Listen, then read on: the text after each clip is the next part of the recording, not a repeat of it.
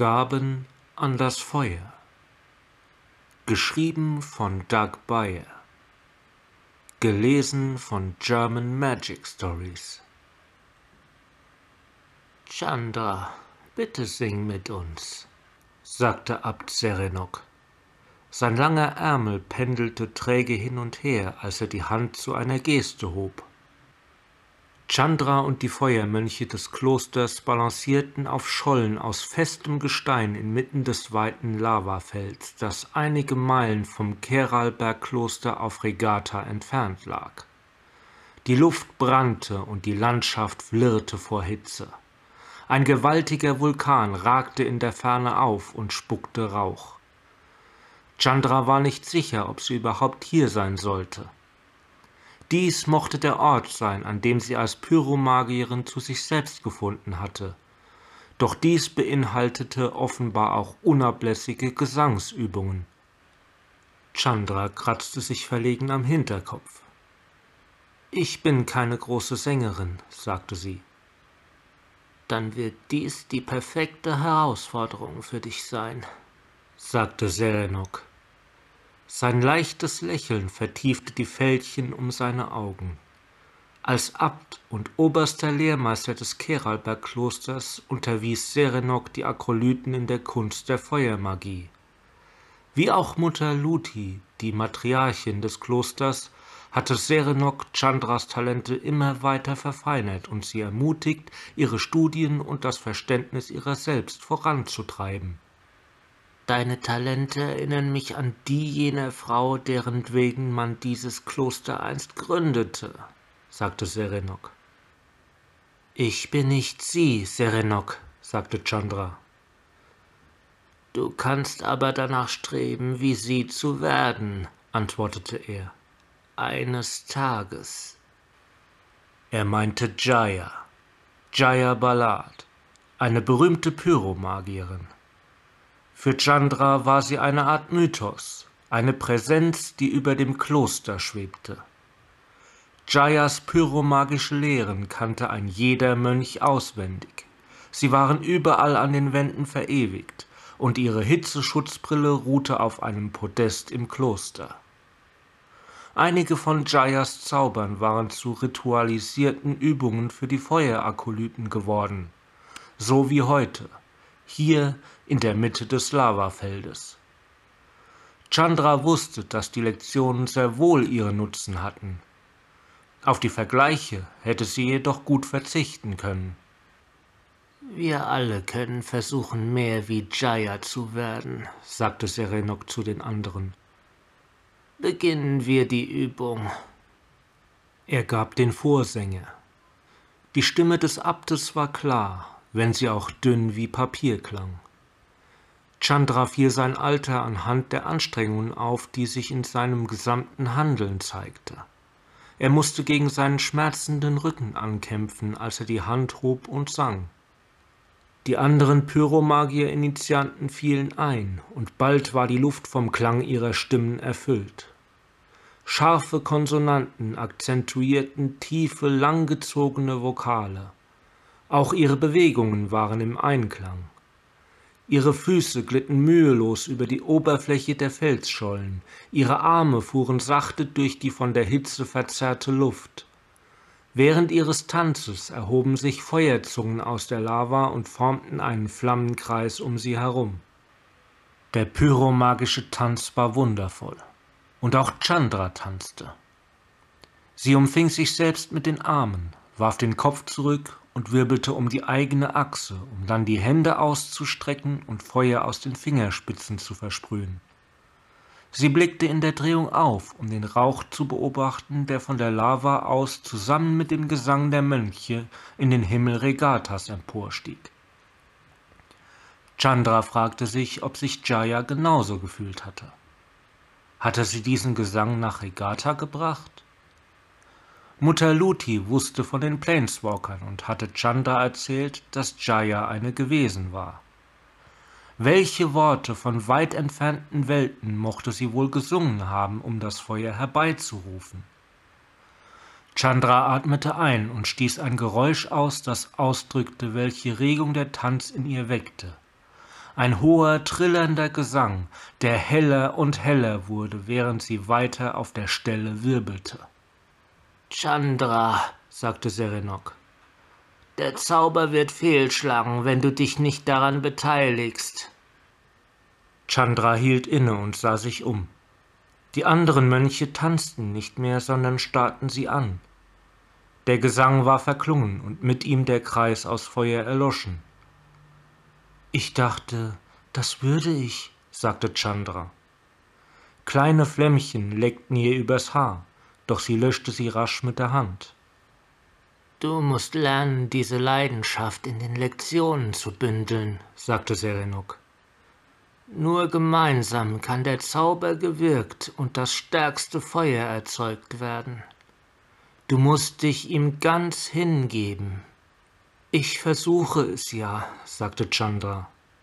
Versuche es stärker, sagte Serenok mit rauer Stimme. Dies sind meine letzten Tage.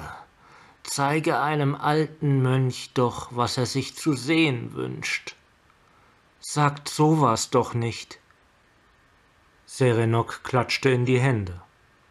Beginnen wir von vorn. Chandra, erinnere dich an das, was du gelernt hast.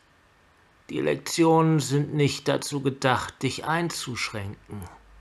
Sie sollen dir beim Wachsen helfen. Der Abt stemmte die Hände in die Hüften und warf den Kopf zurück. Chandra sah, wie ihm ein Tropfen Schweiß die Wange hinunterrann. Wirkte er einen Zauber? Von unter dem Lavafeld kam ein reißendes, knirschendes Geräusch. Ein Ruck ging durch die Landschaft, und Chandra und die Mönche gerieten auf ihren Felsplatten ins Stolpern. Was ist das? fragte einer der Akrolyten und wandte nervös den Kopf hin und her. Ein Erdbeben?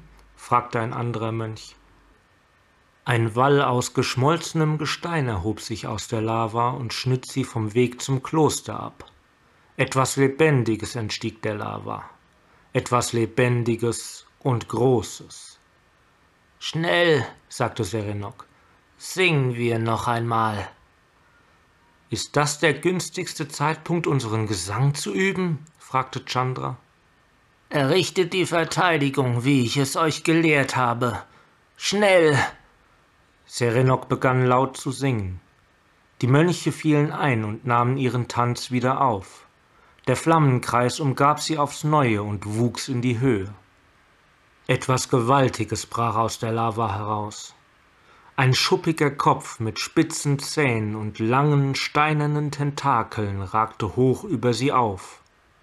Er saß auf einem langen, kräftigen Hals, der an den Seiten mit zuckenden Dornen gespickt war. Das Ding hatte die Größe eines Lindwurms, war aber offensichtlich an das Schwimmen durch Vulkangestein angepasst. Teufelsbraten! rief einer der Mönche. Setz den Gesang fort! rief Serenok. Der Teufelsbraten brüllte zum Himmel empor und spie Feuer und Schwefel. Er wälzte sich herum, um die Mönche mit zitternden Tentakeln zu begutachten. Sein Maul war groß genug, um jeden von ihnen mit einem einzigen Bissen zu verschlingen. Doch Chandra fand, dass er eher so aussah, als würde er vorher gern noch etwas auf seinem nächsten Happen herumkauen wollen. Die Mönche sangen und tanzten, und die Flammenwand um sie herum erhob sich und blockierte die Sicht auf den Teufelsbraten. Als die Flammen höher schlugen, blickte Chandra sich unter den Feuermönchen um und versuchte ihre Töne und ihren Rhythmus nachzuahmen. Na los, Nala, dachte sie, genau dieser Gesang ist überall im Kloster in die Wände gemeißelt. Du schaffst das. Sie blickte zu Serenok und versuchte seine Bewegungen nachzumachen. Die Flammenwand wuchs, doch sie flackerte und reichte nicht hoch genug. Chandra wusste, dass es ihre Schuld war. Sie hastete zu sehr durch die Worte, verwechselte die Töne und stolperte beim Tanz. Der Teufelsbraten würde in der Lage sein, seinen Kopf einfach über die Wand herüberzubeugen und nach einem der Mönche zu schnappen. Sie sah über die Flammen hinweg, wie das Ungeheuer seinen Kopf hob. Die Tentakel an seinem Maul wandten sich und es brüllte. Chandra gab es auf, sich an dem Gesang zu beteiligen. Sie wandte sich um, um sich dem Untier entgegenzustellen. Ihr Haar und ihre Hände entflammten. Sie schleuderte zwei Feuerkugeln auf seinen Bauch, doch seine hitzebeständigen Schuppen wurden kaum angesenkt. Es griff an. Sein Kopf stieß durch die Flammenwand geradewegs auf einen Akrolyten zu. Dieser wich aus und sprang auf eine andere Scholle, als das Untier von oben durch jene hindurchbrach, auf der er eben noch gestanden hatte. Die Flammen des Feuerwalls färbten dem Monstrum die Schuppen schwarz, doch es wurde noch nicht einmal langsamer. Chandra knirschte mit den Zähnen und balancierte auf ihren Ballen.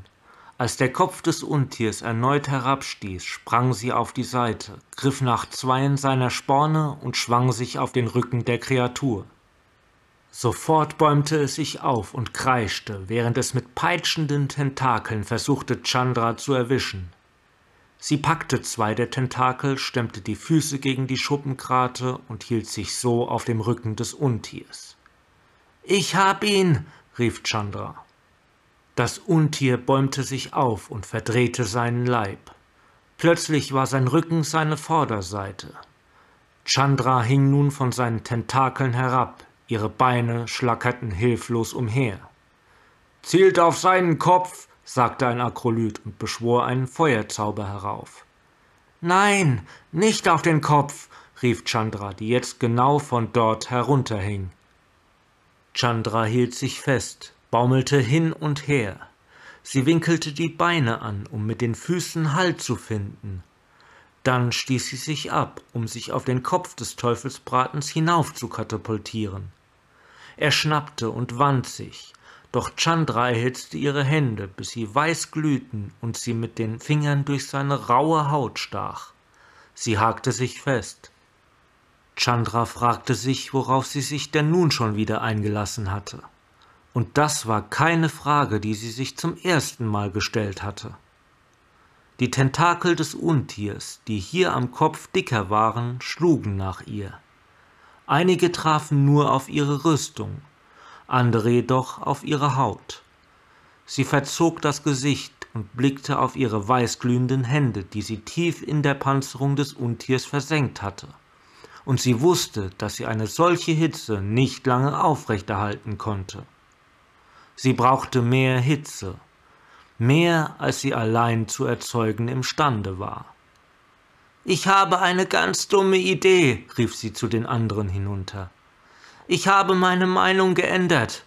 Wenn ich es sage, zielt auf mich. Chandra passte ihren nächsten Zug auf das nächste Aufbäumen des Untiers ab. Sie löste ihren Griff, Halb rannte, halb schlitterte sie seinen Bauch hinab und wehrte die um sich schlagenden Tentakel mit einem breiten Bogen aus Feuer ab. Kaum hatte sie die Stelle erreicht, wo das Geschöpf aus der Lava emporwuchs, hielt sie sich mit beiden Händen fest und drehte sich um, um ihm ins Auge zu blicken. Sie stöhnte vor Anstrengung und rammte ihm die weißglühenden Hände tief in die Panzerung. Reflexartig nahm das Untier den Kopf nach unten, und Chandra sprang. Als sein zahnbewehrtes Maul herabstieß, sprang Chandra aus dem Weg, und das Untier biss sich kräftig in die zerfurchten Schuppen seines eigenen Bauchs. Fürs erste steckten seine Kiefer fest.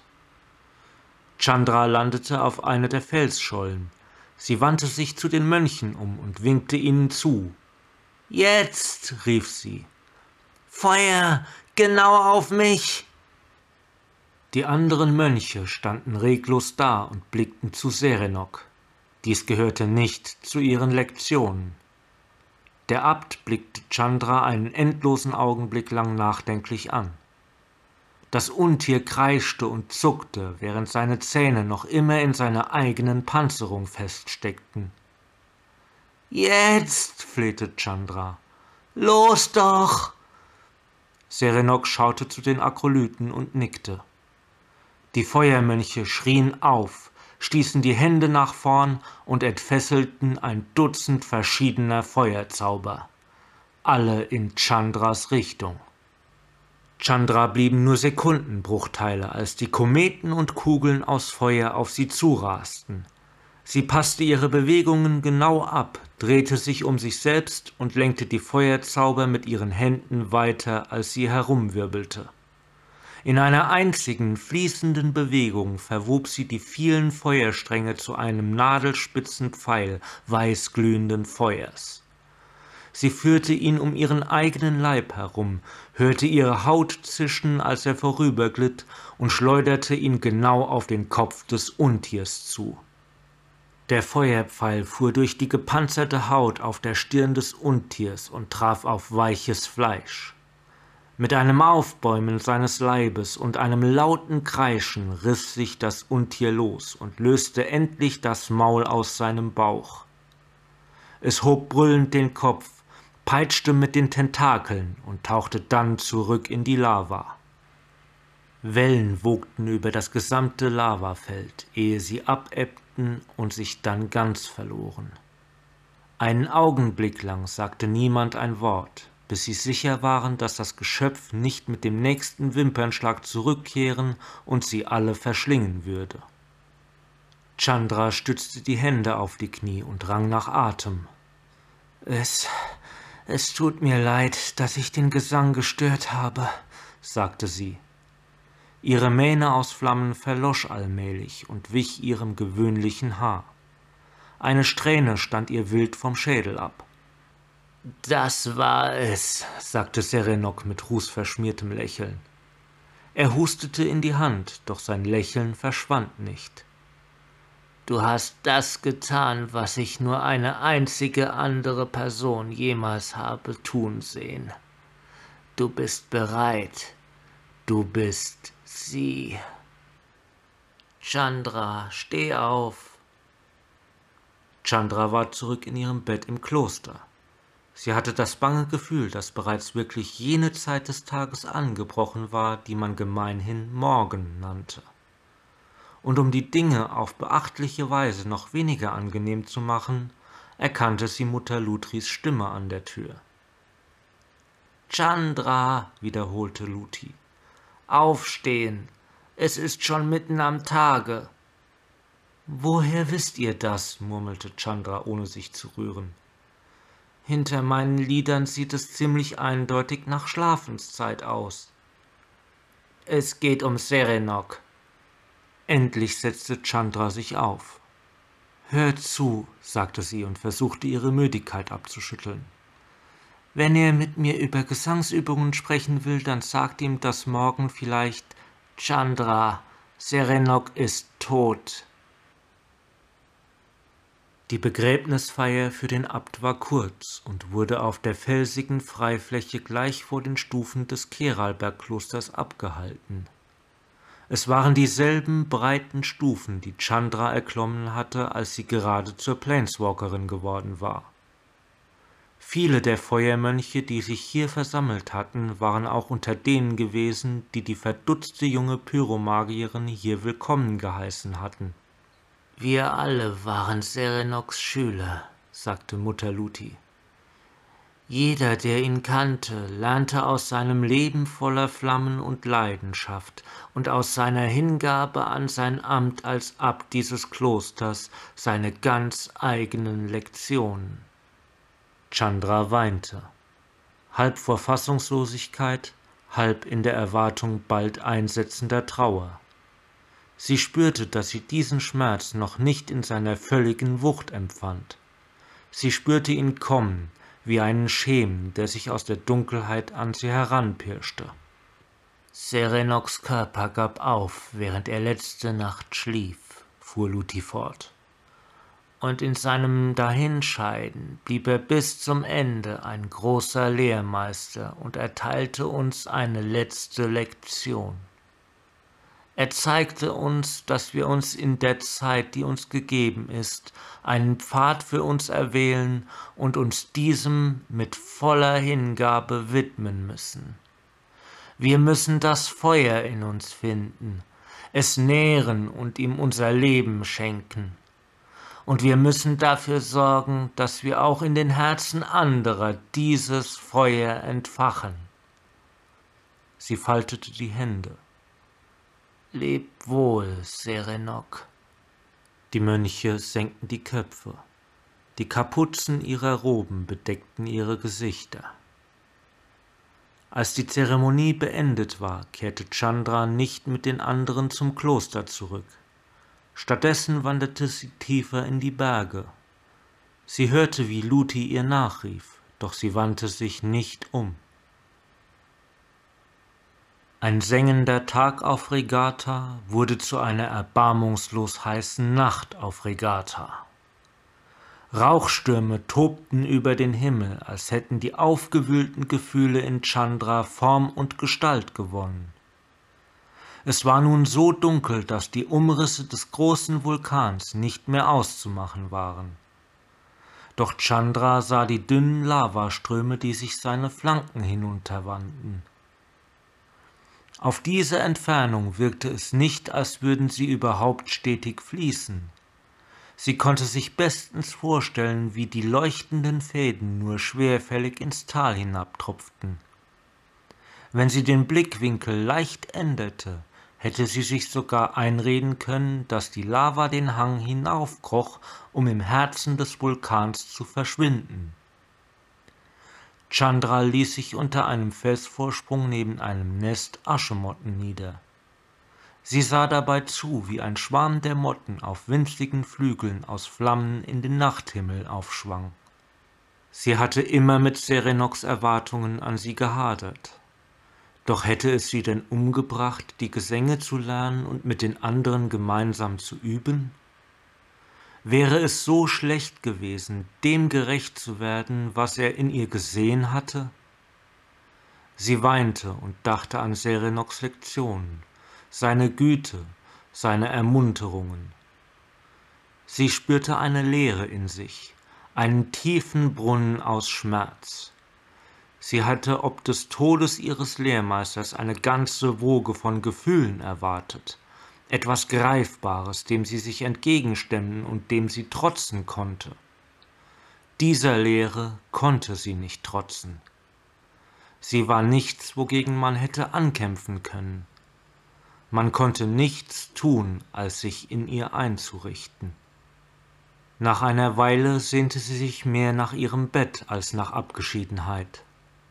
Sie machte sich über die hohen Gebirgspässe zurück auf den Weg ins Kloster und warf Feuerzauber in die Dunkelheit vor ihr. Aschemotten stoben hinter ihr auf. Es war Morgen, als ihre Schritte sie endlich zurück zum Kloster geführt hatten. Mutter Lutis saß auf den Steinstufen, ein gefaltetes Gewand auf den Knien. Es war Serenoks Robe die Tracht des Abtes, die von Fäden von der Farbe von vulkanischem Gestein durchwirkt war. Chandra, hör zu, setzte Luti an. Nein, ich verstehe schon, sagte Chandra und trat dicht an Luti heran. Serenok ist tot, aber die Lektionen müssen weitergehen. Wir müssen uns in der großen Halle versammeln, noch ehe seine Robe richtig kalt geworden ist, nicht wahr? Denn wir müssen diese Lücke füllen. Das wollt ihr mir doch sagen, oder? Dass es schon Stunden her ist und wir vorwärts blicken und einen neuen abbestimmen müssen.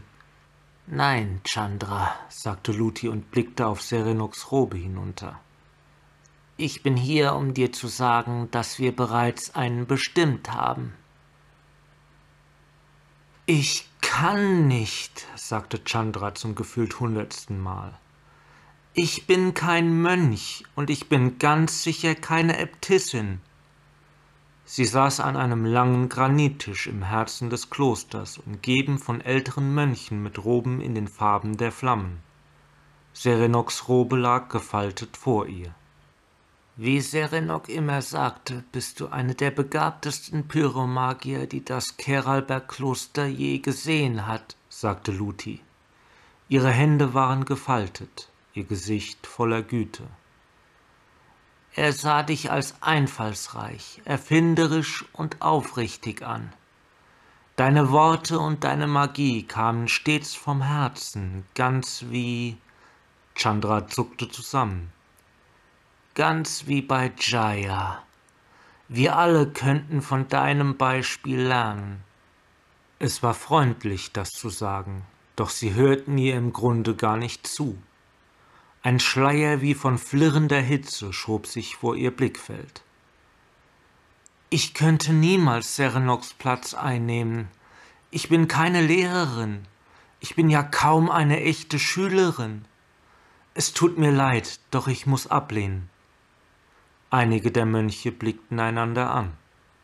Chandra, es ist eine große Ehre, dieses Amt angeboten zu bekommen, sagte ein anderer Mönch, dessen langer Bart beinahe bis auf den Steintisch reichte. Wenn dir die Robe angeboten wird, wird sie zu deiner Pflicht. Du musst sie annehmen. He, sagte Chandra und schlug die Fäuste plötzlich zu beiden Seiten von Serenoks gefalteter Robe auf den Tisch.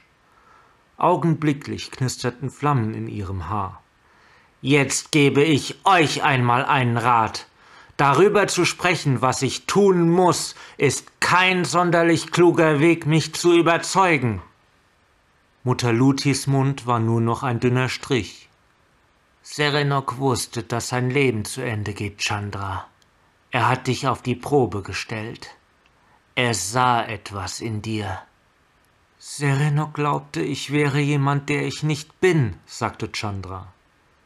Bitte glaubt mir, ihr wollt nicht, dass ich euch anführe.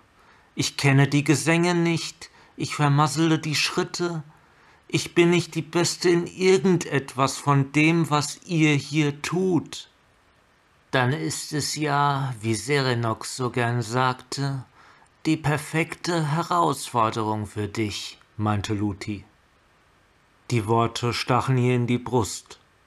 Sie lehnte sich zurück und ließ die Schultern sinken. Sie presste die Fäuste in die Augenhöhlen. Ob sie es tat, um die Tränen zurückzuhalten oder um nicht mehr zu sehen, was um sie herum vor sich ging, vermochte sie nicht zu sagen. Sie öffnete die Augen und blickte in die Gesichter der Feuermönche um sich herum. Diese Menschen, die sie hier an diesem Ort so vieles gelehrt hatten, wollten nun, dass sie ihnen etwas beibrachte. Würde sie bleiben, so könnte sie ihnen zeigen, wie viel ihr es bedeutete, dass sie sie vor so vielen Jahren bei sich aufgenommen hatten, als sie als verängstigte Weise aus einer anderen Welt zu ihnen gekommen war. Glaubt ihr wirklich, dass ich das könnte? fragte Chandra. Die Mönche nickten allesamt. Mutter Luti stand auf und breitete die Arme aus. Chandra Nala, wirst du Serenoks Robe annehmen und unsere Jaya sein? Wirst du uns die Prinzipien der kerelianischen Pyromagie lehren? Wirst du uns den Weg des Feuers zeigen? Chandra stand auf, umgeben von ihresgleichen. Etwas in dieser Halle verströmte ein Gefühl der Geborgenheit, wie sie es sonst nur von den zerwühlten Laken in ihrem Bett kannte. Vielleicht konnte sie diesen Pfad wirklich beschreiten.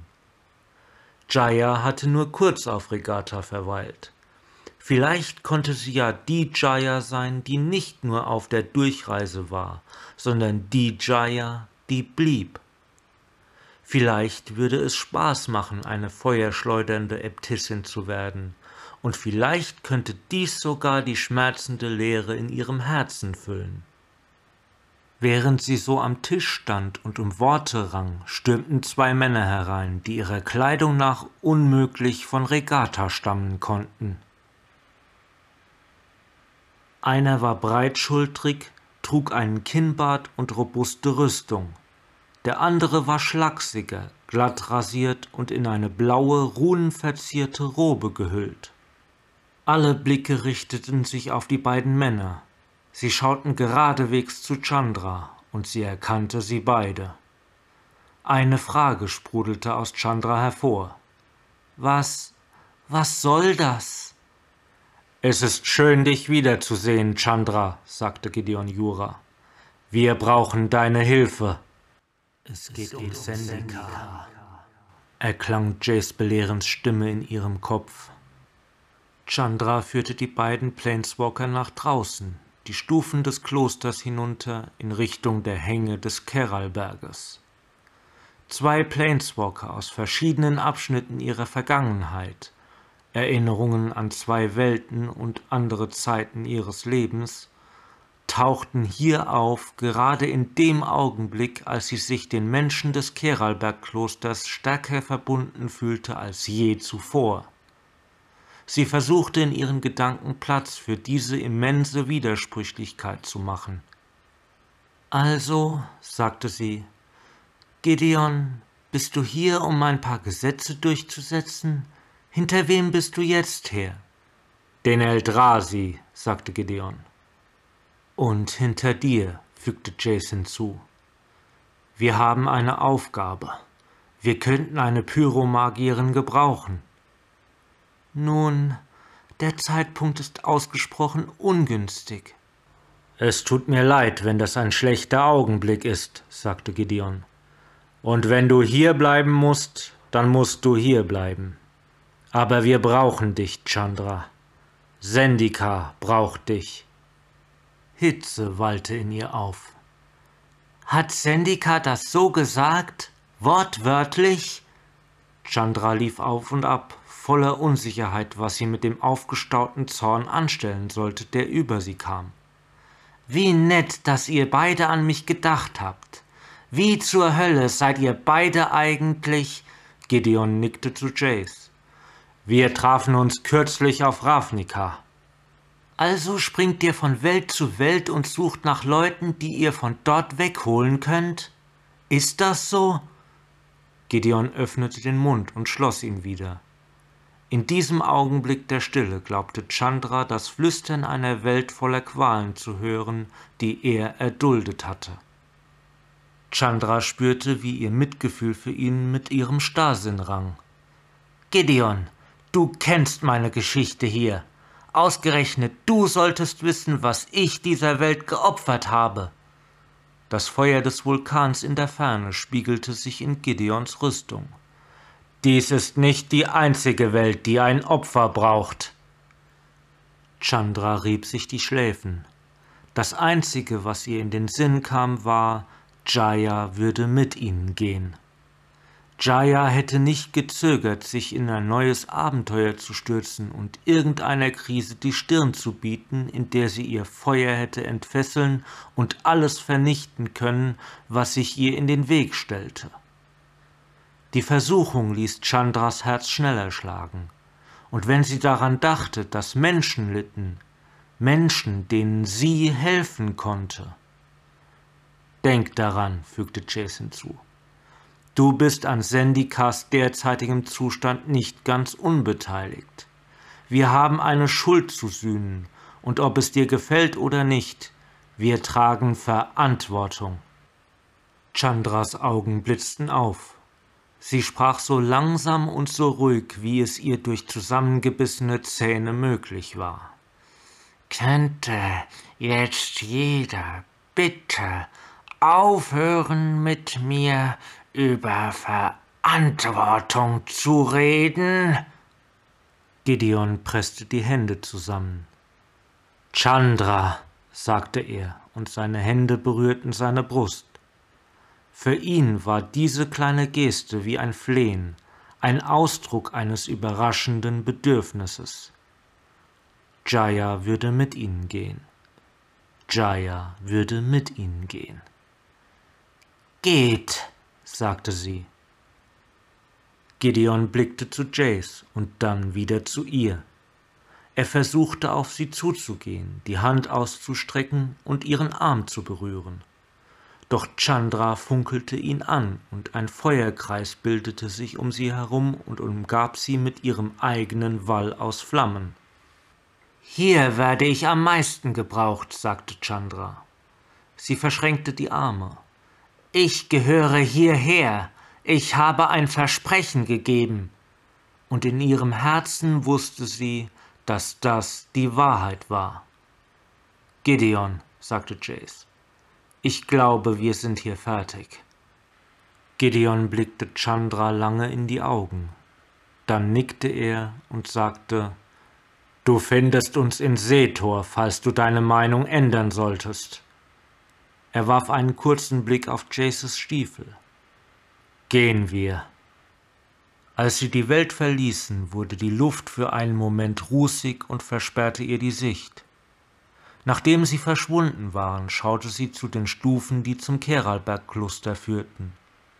Dort stand Mutter Luti, die vom Tor aus zu ihr herunterschaute, Serenoks Robe in den Händen. Chandra nickte ihr zu und stieg die Stufen hinauf. Das war Gaben an das Feuer. Gelesen von German Magic Stories. Falls euch diese Story gefallen hat, verlinke ich euch hier ein paar Videos zu weiteren Stories oder zu ein paar meiner Playlists. Des Weiteren würde ich mich über ein Abo, einen Like oder einen Kommentar freuen. Bis zur nächsten Story.